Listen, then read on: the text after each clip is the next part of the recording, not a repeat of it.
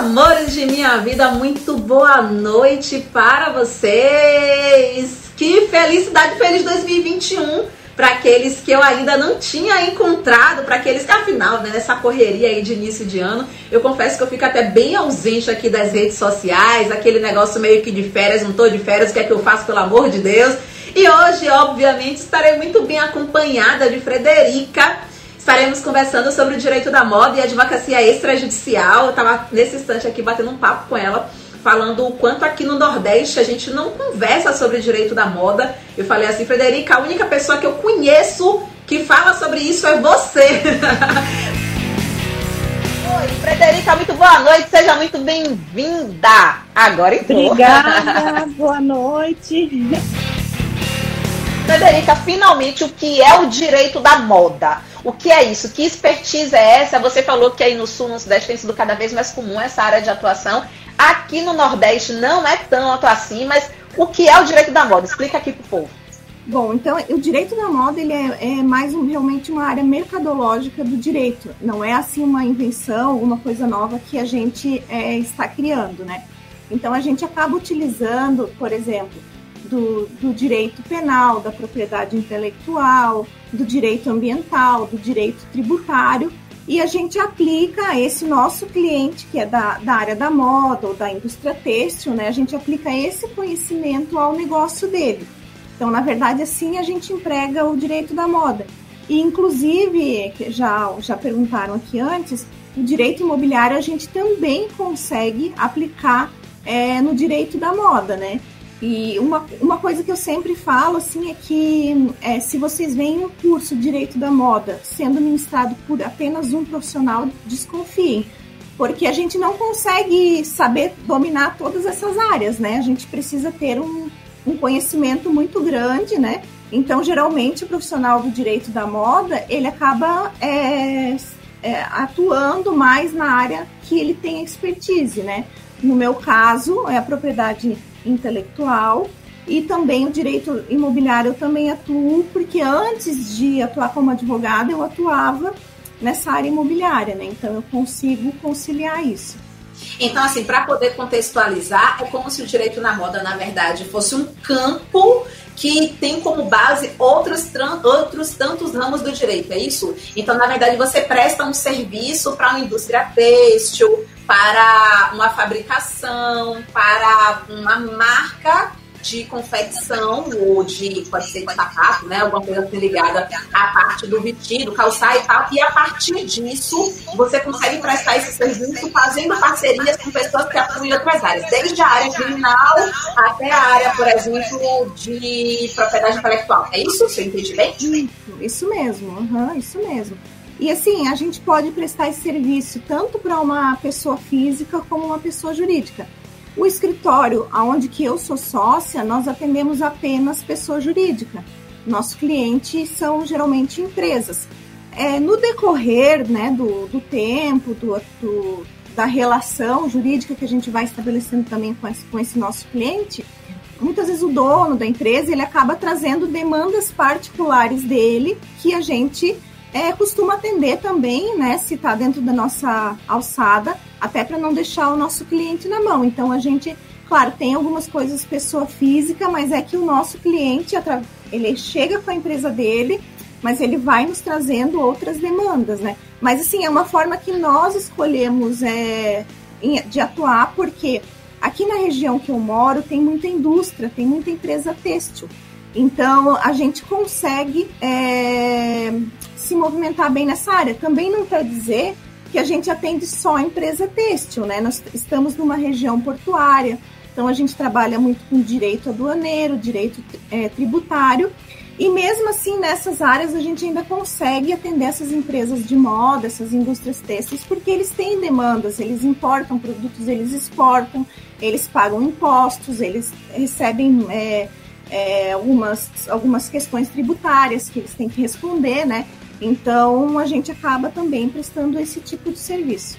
Eu poderia dizer então que atuar no direito da moda seria um oceano azul, mais ou menos, né? Porque pelo que eu estou entendendo, tem muita coisa para poder fazer. Agora me tira uma dúvida nesse caso. É, hoje a sua maior parte da atuação no que se refere ao direito da moda, é judicial ou ela é extrajudicial? Olha, é, é bem assim mista, tá? Porque eu não atuo sozinha, né? A gente tem um escritório com uma equipe, né? Então, muitas vezes é um cliente um cliente nosso ele tem diversas questões, geralmente a, a maioria dos, dos, clientes são de partido, né? Então eles vão trazendo as questões dele e para o cliente não interessa se vai ser judicial ou extrajudicial, ele quer que resolva o problema dele. O que, que é a nossa política? A gente tenta resolver da forma mais rápida e também menos onerosa para o nosso cliente e que seja também um, uma prestação de serviço sustentável do, da, do ponto de vista financeiro para o nosso, nosso escritório também, né? Então, é, hoje a gente tem mais ou menos uns 500 processos ativos, tá? Processos judiciais. Mas, assim, se a questão é judicial ou extrajudicial, a gente analisa qual é a melhor forma de resolver e daí, por, com base aí nas, nas hipóteses, né, o que, que vai ser melhor para o nosso cliente e também com o que ele procura, a gente é, traça o plano de ação.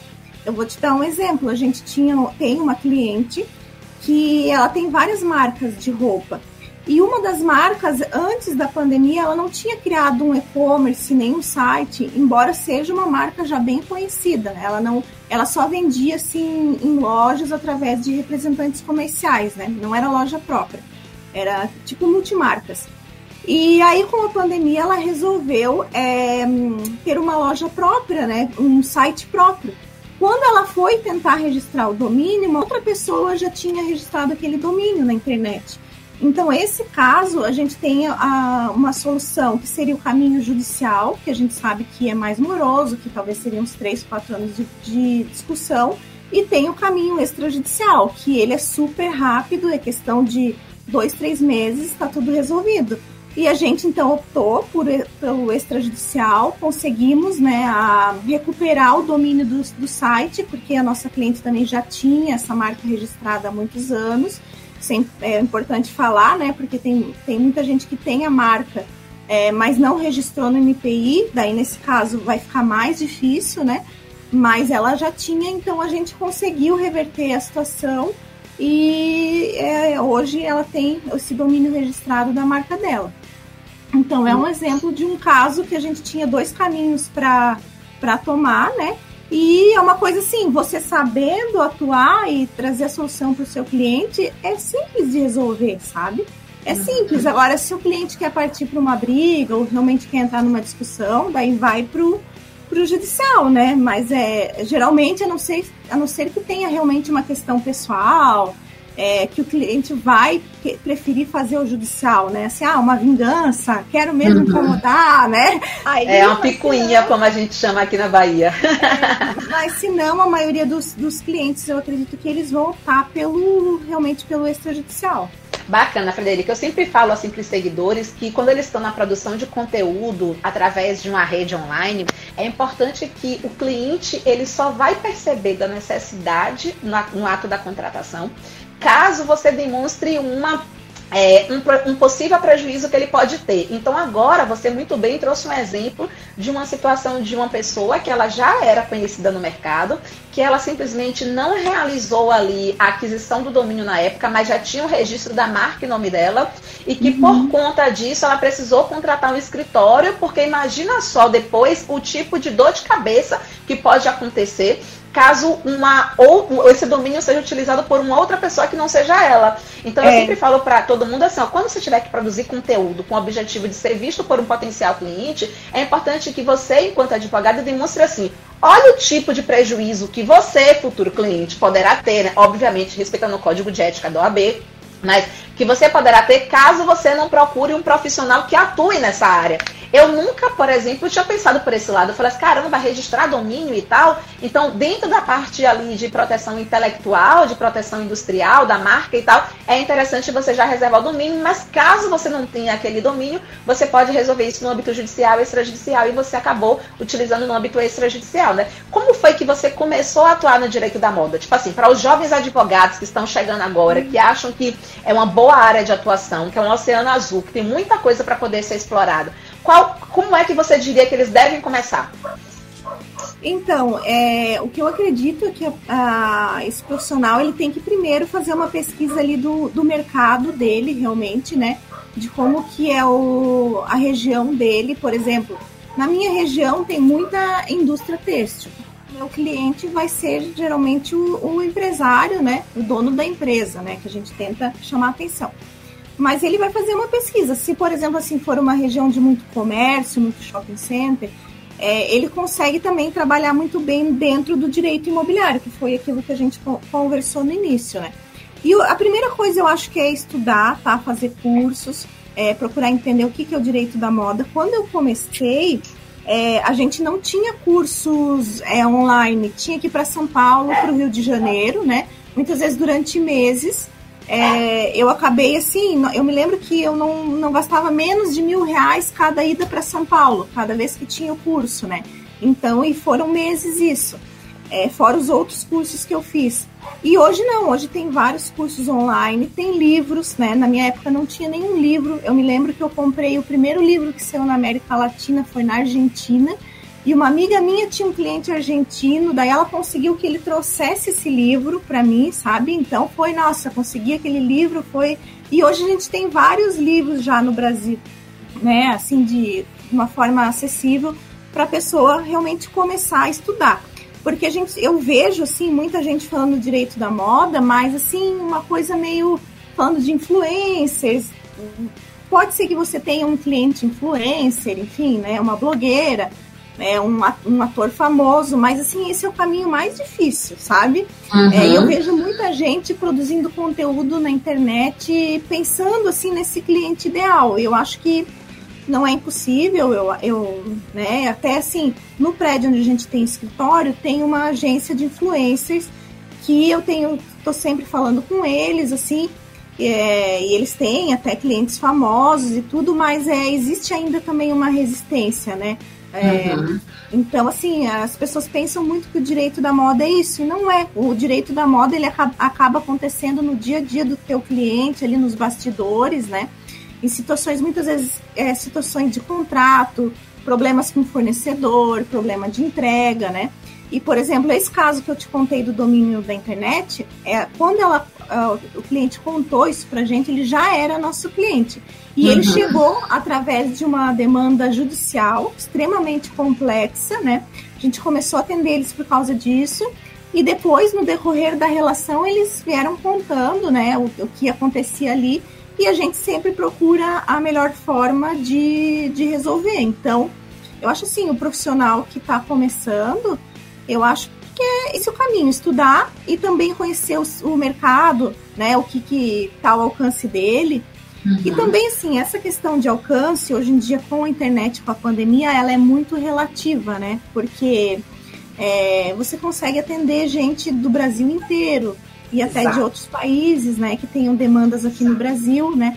mas que o, o, digamos, o jovem advogado que está começando, ele muitas vezes não vai ter essa malandragem, ele vai chegar ali o que está ali na, na região, na área de atuação dele, né? No alcance da mão, né? E o mais bacana é entender exatamente o quanto esse campo é vasto, né? Porque se uma coisa que eu sempre falo dentro do direito imobiliário, por exemplo, se eu for pegar uma parte específica, tipo incorporação imobiliária, aí o jovem advogado ele tá focando nas grandes construtoras, está focando nas grandes incorporadoras, então ele tá vendo só a ponta do iceberg que está do lado de fora ele não está vendo abaixo do oceano todo o campo que existe ali das pequenas incorporadoras, das pequenas construtoras, do empreiteiro. Acredito que no direito da moda seja exatamente assim. Enquanto você está focando muitas vezes no digital influencer, famosíssimo, com não sei quantos milhões de seguidores, você acaba esquecendo que existe a sua loja ali do bairro do lado, né? Ou que você pode estar prestando consultoria, mesmo que seja de forma online, que você não precise se fazer presente somente é, no alcance da mão, naquela parte ali regional. Então acaba sendo realmente né, uma, uma, uma área pouco explorada e tem várias opções. Se você tivesse assim que escolher alguns serviços que você acha que são mais latentes dentro do direito da moda, mas que são de atuação extrajudicial. Tipo assim, por exemplo, eu que não entendo do assunto, consigo enxergar automaticamente a análise contratual, né? Então, uhum. a consultoria para a confecção do contrato, para a revisão do contrato, para mim, é assim, a grosso modo é que eu consigo, meus olhos conseguem alcançar. Mas você que está dentro ali do dia a dia, quais são os outros serviços extrajudiciais dentro do direito da moda que são mais comuns? É, essa parte contratual, com certeza, né? Mas aí a gente tem que fazer um adendo e por que, que é importante a pessoa estudar é, essa área específica e começar a se relacionar com pessoas desse meio, porque o contrato para a área da moda ele tem as suas especific, especific, especificidades, né? Então é, a pessoa vai ter que conhecer para poder é, inserir essas cláusulas ali no contrato. Depois, uma parte que geralmente o advogado está iniciando no direito da moda, ele começa a atuar é com o registro de marca. Porque fazer o registro de marca, ele é relativamente simples, tá? O procedimento para você é, iniciar o registro de, de marca, ele é simples. O que se torna complexo é quando você depois tem um certo número de, de marcas, já que você registrou, que você faz o acompanhamento, é, fazer esse acompanhamento ter o controle disso, que geralmente a gente daí usa um software, né, para poder acompanhar, para não perder nenhum prazo, também para a gente faz um, digamos, uma análise do que a concorrência está fazendo através desse software. Então, se alguém tentar entrar com um pedido de uma marca semelhante, parecido ou igual, a gente já notifica essa empresa, já avisa que, que não pode, que essa marca não é registrada. Então, geralmente são assim os, os serviços iniciais. É, a questão, por exemplo, de patentes na moda, é, não tem tantas patentes assim, né? Porque já entra na parte de tecnologia, de desenvolvimento. Agora, com a Covid, a gente escutou algumas patentes é, é, antiviral, com toda essa questão, né? Teve uma valorização muito, muito grande da parte das patentes mas a gente sabe que ainda é difícil para quem está ali na, na, na, indústria da moda desenvolver uma patente, né? Você ainda você lança uma coleção a cada seis meses, inverno, verão, e ainda né, é, é, é complicado. Então, eu não vejo tanto a questão de, de patentes. Eu acho que essa questão de marcas, né? Depois, na área assim da, do direito tributário, tem algumas coisas que dá para fazer no extrajudicial também. É, muita parte também de consultoria, né? O que, que mais também? A parte do aduaneiro também, quem trabalha com importação, com assessoria, também tem coisas que a gente consegue agir no extrajudicial, né? Então, nós não atuamos com direito imobiliário, direito imobiliário, com direito é, ambiental, mas eu acredito no que no, no, direito ambiental também tenha muita coisa, porque o direito ambiental ele tem algumas certificações na área têxtil. Então, nessa parte de certificações, principalmente agora com a questão da, da sustentabilidade em alta, é, tem, tem muita coisa também para atuar, né? Eu não faço ambiental e no meu escritório não tem ninguém que faz por enquanto, né? Mas eu acredito que isso também seja um nicho bem interessante. Entendi. Alguém tinha perguntado aqui se para poder atuar no direito da moda precisa ter escritório físico. Aí eu vou dar uma resposta e você me diz se eu estou certa ou se eu estou errada eu acredito que não haja necessidade urgente de ter um escritório físico com todas essas áreas do direito, porque você pode fazer parcerias, inclusive com pessoas que atuam já em outras áreas, né? É assim mesmo, Frederico, ou você acha que ter um escritório físico para atuar no direito da moda é imprescindível? Não, eu, eu acho que hoje em dia, né, principalmente com a, com a questão da pandemia, tem muita gente atuando é, em home office, né? É, falar da nossa experiência, nós temos um escritório, mas no início da pandemia a gente colocou todo mundo em home office, e até porque nós estávamos com o bebê em casa e meu marido é o meu sócio, para ele poder estar no escritório em segurança e também ter esse sossego, né? Porque com uma criança pequena em casa não é todo momento que você consegue trabalhar. Mas o nosso escritório ele praticamente funcionou é, em, em home office e é um escritório é, de um tamanho assim. É, não é um escritório grande, mas também não é um escritório pequeno. E funcionou super bem, mas porque a gente também estava preparado com a questão de software e tecnologia para poder dar esse suporte para nossos clientes, né? Então, assim, quem vai atuar em casa precisa ter toda também essa estrutura, né? E uma organização e um planejamento pessoal também muito grande, né? Eu acho que, que a maior dificuldade não é você atrair um cliente ou você atender um cliente, porque o cliente muitas vezes ele quer a comodidade de você ir na empresa dele ou você ir atender ele, né? Ele, ele hoje em dia não faz tanta questão de ir num escritório de advocacia, mas eu acho que essa parte pessoal da nossa, do nosso planejamento pessoal, da nossa organização, da nossa motivação, isso é o que mais pesa quando você trabalha em casa sozinho. Assim. Eu imagino. Agora me diga uma outra coisa, por exemplo. Eu vi que tem gente aqui falando que iniciou exatamente daí, né? Do registro de marcas. Quais são os problemas hoje que uma loja, por exemplo, pode ter caso ela não registre a marca dela? Uhum. É, assim, eu vou contar até um exemplo que é um caso real, né? É, uma cliente também me procurou porque ela tem uma loja há muitos anos, uma loja conceituada, e do outro, na mesma rua, um pouco mais à frente, assim, do outro lado da rua, é, abriram uma loja é, com um nome muito similar.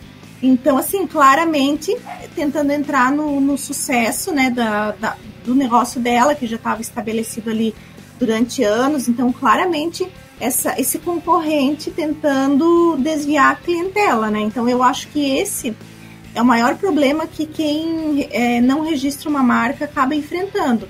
Porque no início, assim, é, a gente sabe que o empreendedor, ele tem precisa investir em tanta coisa, precisa contratar funcionário, então ele, muita gente acaba deixando a marca em segundo plano, mas depois que o teu produto ou teu serviço, teu negócio já é um sucesso, muita gente vai querer entrar de carona, né, e vai querer se, se aproveitar disso de, de alguma forma. Então deixar essa brecha, né, é um, é um risco muito grande pelo custo que é o registro de marca, porque é um, é um serviço relativamente acessível, assim, né? Então não é uma coisa assim super cara. Então eu acredito que é uma das primeiras coisas.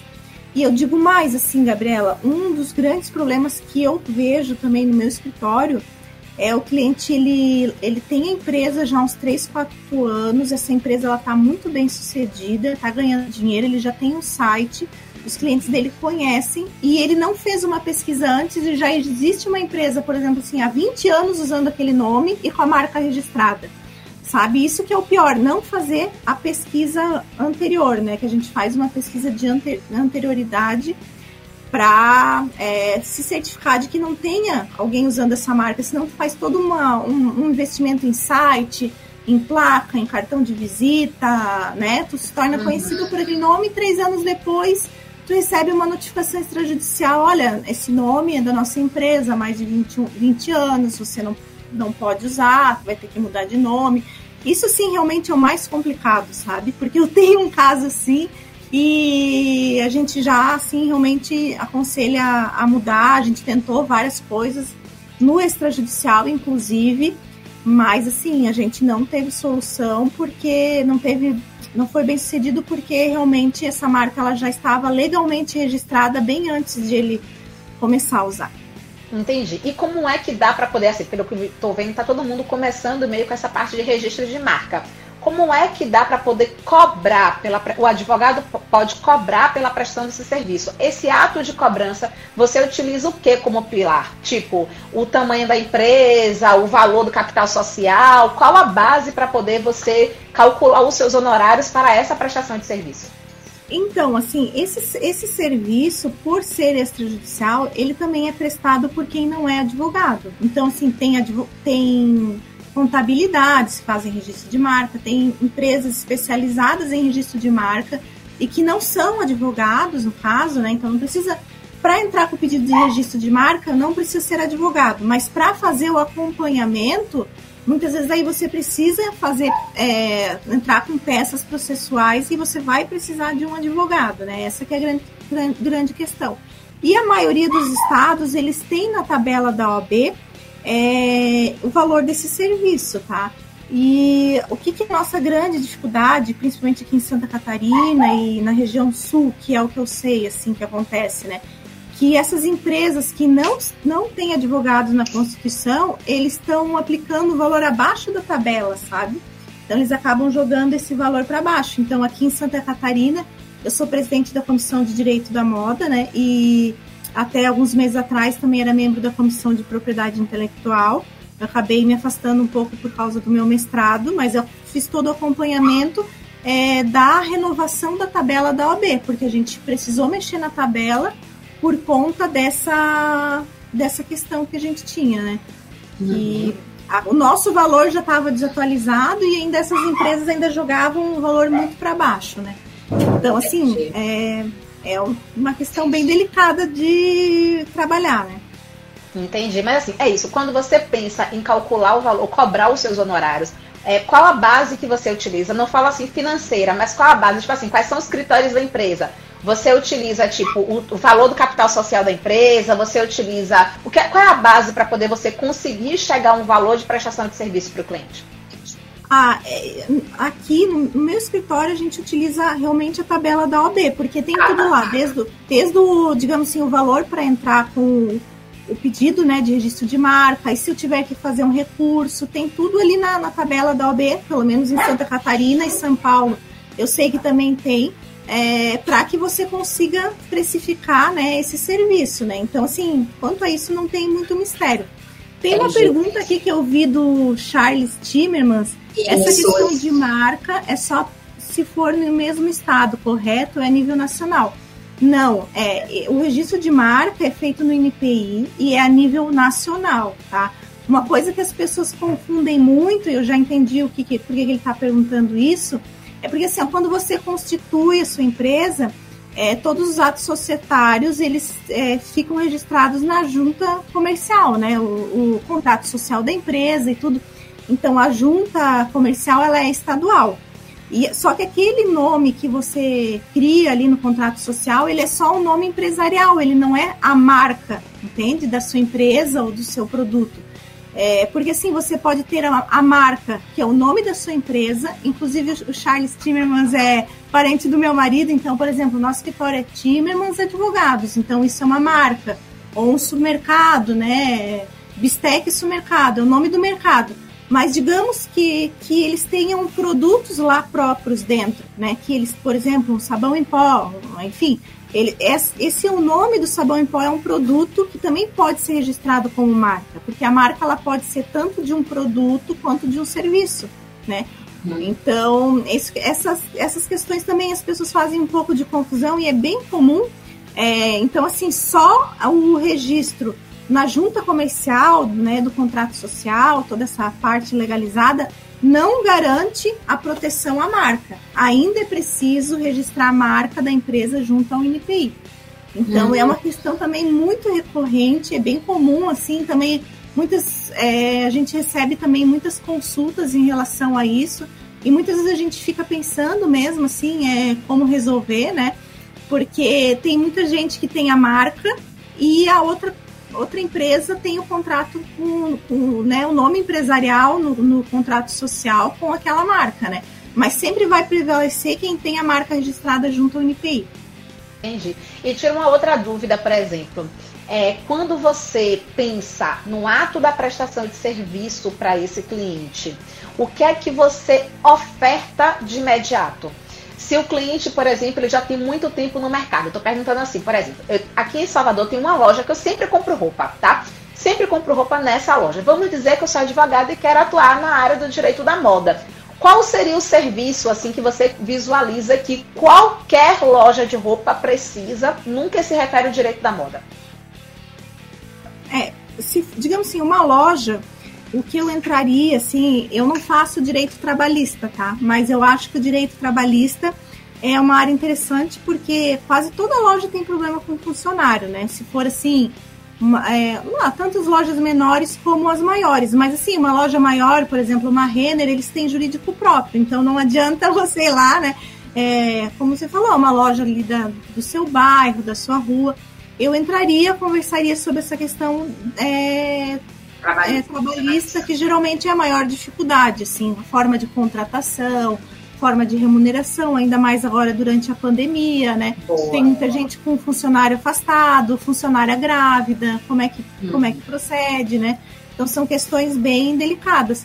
E depois é o próprio registro de marca, porque tem muita loja que não tem a marca registrada, né? Uhum. E o mais bacana, gente, é assim, se você, por exemplo, ah, Gabriela, mas eu não atuo na área trabalhista, você certamente tem um amigo que atua, então você já pode fazer uma parceria com ele, como Frederica bem falou, o direito da moda é muito amplo e você precisa atender várias vertentes dentro daquela prestação de serviço, então você já fica ali, ó, olha, isso aqui já dá para poder fazer, certeza absoluta que tem alguém aqui na live que tem algum amigo que tem loja, ou a mãe de amigo que tem loja, aí já pensa. E o que eu acho bacana, Frederica, é o seguinte, a gente não aprende na graduação quem são os nossos possíveis clientes. Né? Quando a gente sai da graduação, que a gente fica meio que quebrando a cabeça. Então, ouvir isso de você já fala assim: olha, às vezes eu tenho aqui, atuo na área trabalhista ou não, posso fazer uma parceria, tem um cliente ao alcance da mão e eu nunca nem pensei que essa pessoa poderia ser o meu possível cliente certeza absoluta que amanhã a galera já vai estar batendo na porta dos amigos, falando: vem cá, você já registrou a sua marca? Vem cá, como é que está a situação trabalhista? Eu tinha uma dúvida, por exemplo, durante a pandemia, porque durante a pandemia, como eu continuei dando aula online, e eu tinha necessidade de continuar comprando roupa, né? E as pessoas me conhecem nessa loja que eu compro roupa, porque eu compro roupa lá há muito tempo. E eu ficava assim, Lu, me tira uma dúvida. O valor da comissão vai para tal vendedora, que é sempre a vendedora que me atende e tal. E ela, ai, Gabi, é porque é meio complicado, não sei o que, durante a pandemia. Ou seja, vários empresários, vários donos dessas lojas não sabiam sequer como é que eles iriam se comportar em relação a isso. Esse funcionário continuava ali alimentando Instagram, continuava ali respondendo direct, continuava prestando um serviço, ainda que não fosse o, o serviço presencial. Aí você ouve um negócio desse e você fala assim: olha, para aqui eu tenho um cliente ao alcance da mão e não consigo visualizar, né?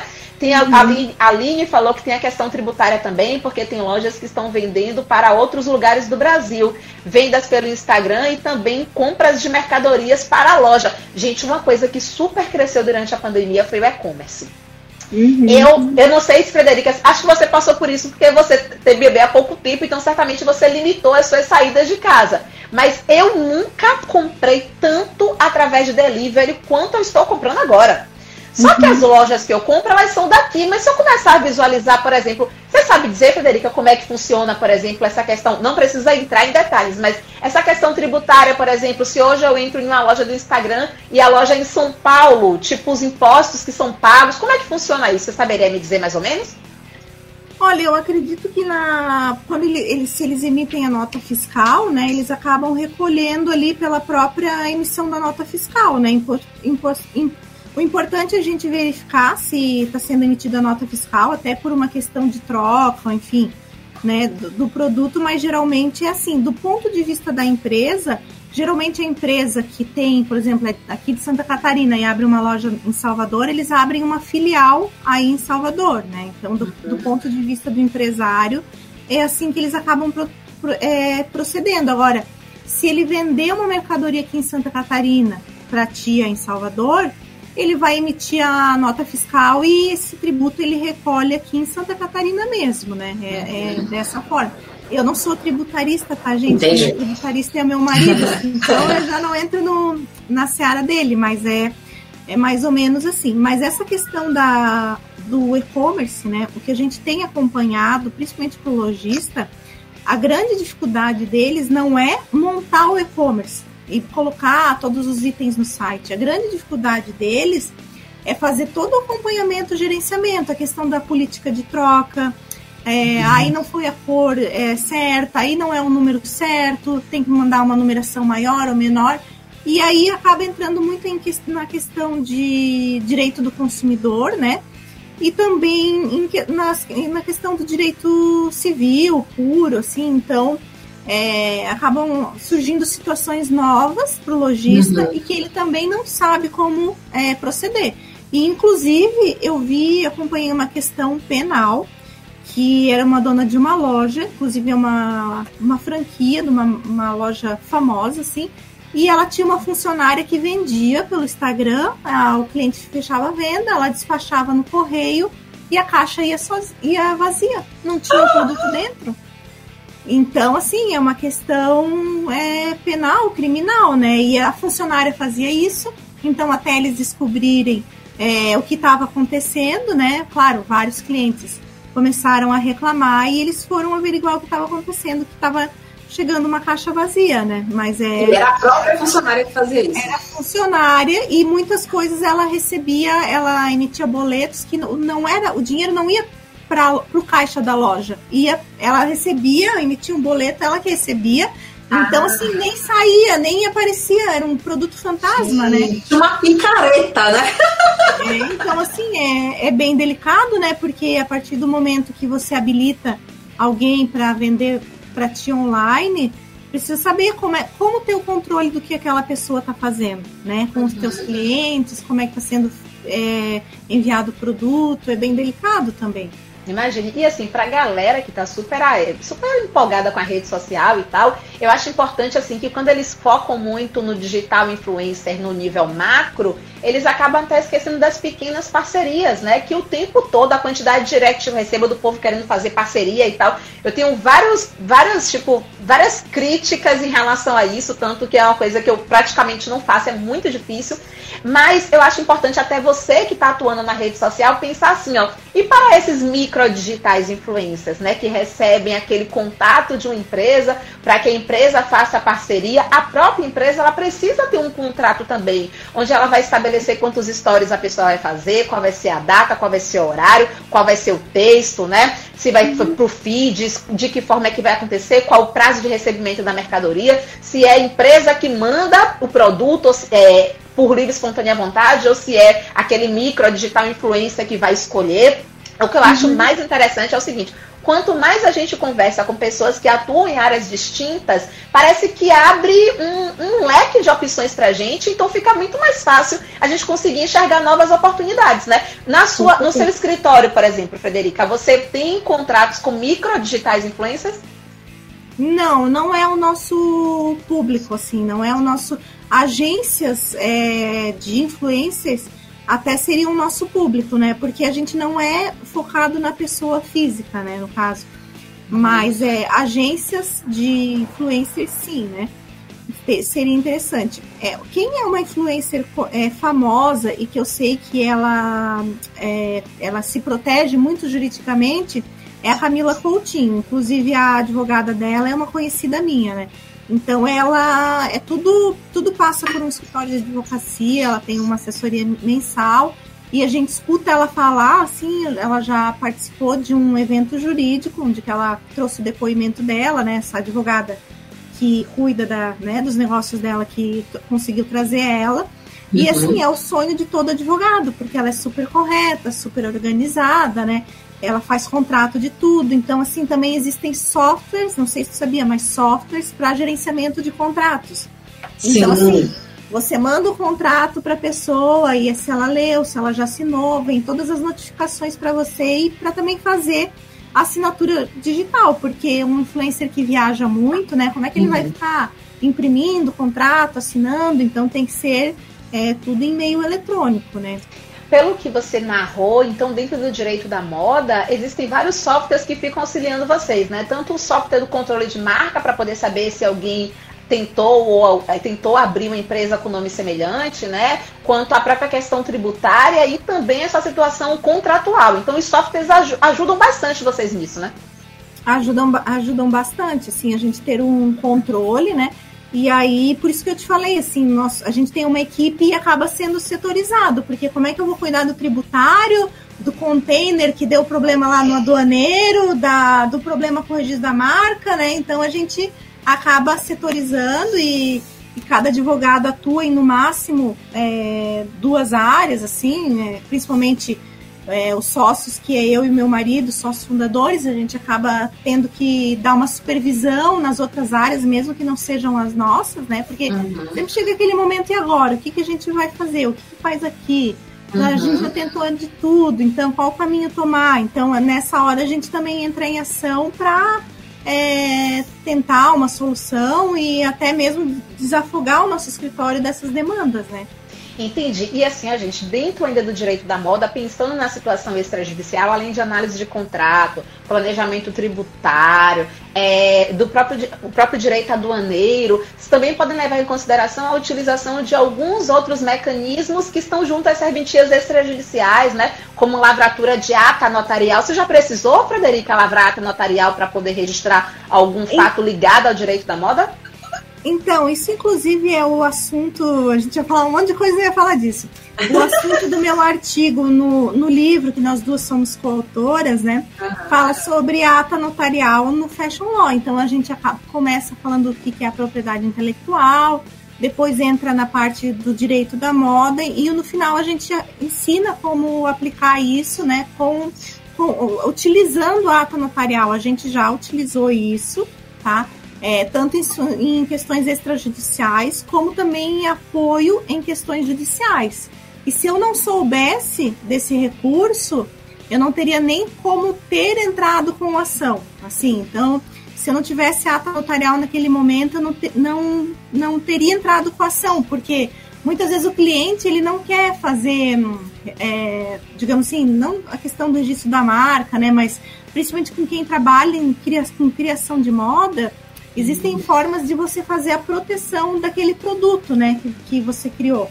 Então, muitas vezes eles não querem fazer nada, eles lançam uma coleção atrás da outra e acham que não é necessário. Aí um concorrente começa a lançar o mesmo produto que eles, né? Aí eles acabam procurando o advogado. Então, o que, que a gente fez? A gente pegou catálogos de coleções anteriores, coisas uhum. que os nossos clientes tinham lançado é, em redes sociais, é, no site deles, para demonstrar que aquele produto foi lançado por ele primeiro, era uma criação dele, né? E a gente utilizou muito a ata notarial. Então, daí que veio a ideia do artigo para esse livro, inclusive, né? Entendi, que bacana. Outro dia eu tava, eu sigo Nativosa, né? Apesar de até hoje nunca ter comprado nenhuma peça dela, meu sonho é ir na loja dela e falar assim: não, para isso aqui vai caber em mim perfeitamente bem. E aí eu tava outro dia vendo uns stories dela, onde ela tava falando que, por exemplo, ela não utiliza, ela não utiliza as roupas de coleções passadas e ela só utiliza as roupas de coleções futuras no dia a dia, nos stories, no Instagram dela, quando já está disponível para compra. Por que, que ela faz isso? Porque ela falou: se eu começo a utilizar e eu ainda não tenho disponível para compra, um concorrente meu pode ver aquela peça e querer imitar a minha peça. Eu falei: gente, mas eu nunca nem tinha pensado nessa possibilidade. Então, uhum. quer dizer que uhum. nessa situação você pode utilizar ato notarial para poder comprovar que houve ali um plágio, né, uma cópia em relação àquela peça que está disponibilizando. É, é possível utilizar. É, hoje o INPI ele já oferece uma solução também, né? É, que não, não, digamos, não é uma ata notarial, mas é uma forma de você pro, comprovar a anterioridade, né? Mas isso foi implantado no ano passado, tá? Então, a, eu acredito que a ata notarial ela tem muita força e a gente utiliza muito, assim, é, quando principalmente assim, numa, quando a gente se sente ameaçado, quer assegurar alguma questão, né? A gente acaba uhum. utilizando muito a ata notarial e eu acho muito válido. Entendi, que bacana. Gente, estamos aqui quase que encerrando já o tempo da nossa live. Se vocês tiverem alguma pergunta para poder deixar aqui para Frederica, quem não segue Frederica no Instagram já começa a seguir. Essa mulher é maravilhosa. Inclusive, no dia do lançamento do livro, ela me chamou a atenção pela elegância, porque é aquela mulher que você bate o olho e você fala: Meu Deus, que deusa!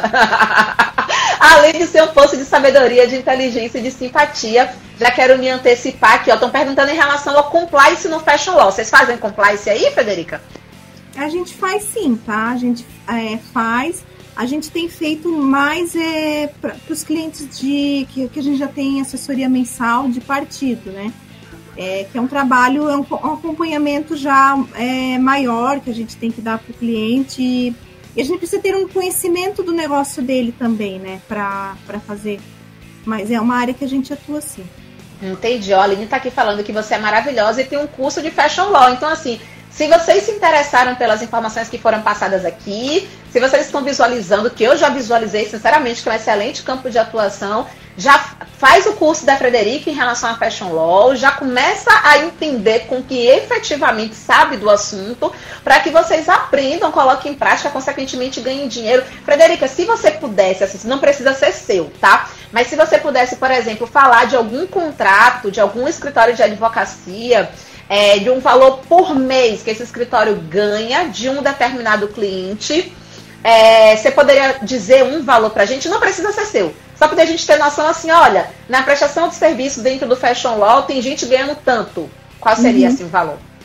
Então, no, no, mensal, depende muito do porte da empresa. Aí a gente realmente olha o porte da empresa, é, que, como que a gente precifica dentro do nosso escritório. Quantas horas nós vamos gastar é, para atender aquele cliente? Porque aí eu também preciso saber é, quantas pessoas eu vou ter que ter, vou ter atuando, né, para aquele, aquele cliente. A nossa hora lá, a hora mais barata, porque dependendo o profissional, claro, é, mas assim, um advogado, eu acredito que está em torno de uns 300 reais a hora, tá? É, a gente fa acaba fazendo um cálculo por hora. É, mas, por exemplo, assim, um serviço que não seja um serviço mensal, um, um serviço de um registro de marca, é, a gente tem falado aí é, em R$ 1.800 de entrada e R$ 1.800 é, no, no êxito ou na finalização do serviço, então em torno de R$ 3.600, R$ 3.200, tá? Esse é um serviço de registro de marca, é uma coisa relativamente simples de se fazer, tá? Então, já, tipo, para te falar assim do mais básico, né? Ah, na questão do mensal, eu não gosto de fazer um. É uma dica que eu dou, assim, eu não gosto de é, trazer um preço fixo por mês. Ah, eu vou te cobrar dois mil, cinco mil. A gente precisa saber muito bem quantas horas a gente vai gastar do nosso tempo para atender aquele cliente. Porque muitas vezes você tá, você, ah, eu vou fechar então 5 mil por mês, mas você está trabalhando aí 100, 150 horas pro teu, pro, mensais para aquele teu cliente, envolvendo um monte de, de, de outros advogados, né? Às vezes demanda pessoas contratadas dentro da tua empresa, então às vezes não paga o custo que tu tens, né? Então isso é muito importante a gente saber fazer esse cálculo. Eu sei que tu também ensina isso aí no, no teu curso, na advocacia extrajudicial, né? E a gente aplica isso aqui dentro também, sabe? Então, mas no, na questão da, do registro de marca, que é uma coisa básica, a gente pode começar a falar nesses valores. Entendi, bacana. Sim, mas assim, por exemplo, que você sabe de alguém, por exemplo, que tem um contrato com uma digital influencer famosíssima, quanto é em média que esse escritório, se você já ouviu alguém falar isso, né? Tipo assim, em média, cobra para essa digital influência famosíssima. Eu tô te perguntando isso pelo seguinte, porque eu sei que é uma curiosidade geral, né, de todo mundo, e aí as pessoas às vezes ficam assim meio que voando, tipo, quanto é que seria isso, mais ou menos? Quanto será? Você consegue chegar a um valor, mais ou menos? Eu sei que cada caso depende, mas só para poder a pessoa meio que se nortear em relação à possibilidade de ganho. Uhum. É, eu, é que a gente faz o nosso parâmetro muito por hora, sabe? Então, o, o que a gente vê, assim, é que pra gente, assim, seria um valor bem interessante, né? Digamos, ah, eu vou atender não sei nem que digital influencer, mas enfim, alguém, cliente uma conta muito alta, um, um artista internacional, vou atender ele aqui no Brasil. Então se ah, fala em mil reais, mil e oitocentos por hora por hora. Por hora. Mas isso, são, é, mas isso sim, são grandes escritórios assim que conseguem, ou grandes profissionais que conseguem cobrar, e assim, é o que a gente é, almeja assim, alcançar, ter realmente assim um cliente que, que aceite pagar isso pelo teu serviço. Outra questão também, tem alguns profissionais que eles trabalham com pareceres, tá? Eles não atuam mais na área judicial, eles fazem só pareceres, tanto pareceres tributários, ou então pareceres na área de propriedade intelectual. Então, eles também cobram valores bem significantes por esses pareceres, tá? É, e aí varia, assim, é, tem, a gente escuta falar de valores muito altos, mas parte, assim, de 20 mil reais, né, pra, por um parecer, pra cima, por um parecer, é. Então, é, enfim, então tem, tem mercado, sim, a gente tem que trabalhar o nosso nome, né? Eu, eu acho que a gente tem que ter um cuidado muito grande agora, assim, nessa época de com rede social, porque vai mudando muito as redes sociais, sabe? A gente já teve Orkut, agora a gente tem uma grande exposição no, no Instagram, ele nos dá muitas ferramentas, mas algumas ferramentas eu acho que tu pensa assim também que nem eu, porque eu vejo assim tu é é muito séria, muito profissional, muito comprometida. Por exemplo, assim, o Rios. Eu vejo alguns rios que eu não acho legal para profissional como advogado, sabe? Que, que já acaba extrapolando. Eu acho legal fazer, né? Eu acho que o, também o, o Instagram ele acaba ranqueando bem, enfim, não sei qual é o termo do marketing digital, mas te dá um bom alcance com rios.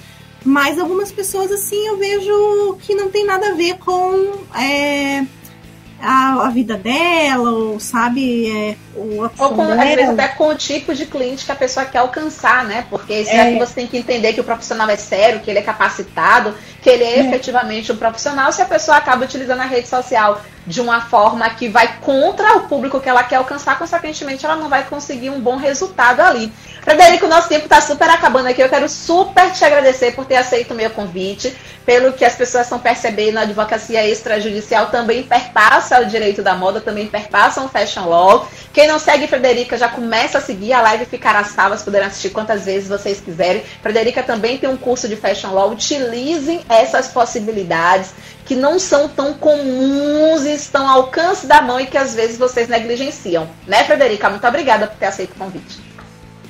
Eu quero agradecer também a tua receptividade desde o início, desde quando a gente se conheceu, porque tu não me conhecia, né, no, no, no evento lá de lançamento do livro, bem dizer, tu já me colocou embaixo do teu braço, ele falou, vem comigo, enfim, né, e me acolheu. Fomos tomar uns drinks obrigada. juntas lá no Sky, em São Paulo, é. maravilhosas. Sim, tivemos um momento assim, legal. E, enfim, espero que a gente possa se reencontrar. E queria te falar assim que eu admiro, admiro muito a tua atuação, teu posicionamento. E, é, enfim, eu acredito que é uma, uma admiração recíproca que a gente tem, né? E muito respeito. E espero que essa nossa relação aí tenha muitos frutos e uma continuidade né, longa, tá bom? E sucesso aí para ti. Obrigada, Frederico. O carinho é totalmente recíproco, a admiração também. Amores de minha vida, muito boa noite. Muito obrigada por terem ficado aqui com a gente. Espero que vocês tenham pego aí vários insights e, obviamente, ganhem muito dinheiro, se Deus quiser. Gente, obrigada. Boa noite. Tchau, Frederica. Obrigadão. Tchau, boa noite. Obrigada. Obrigada a todos.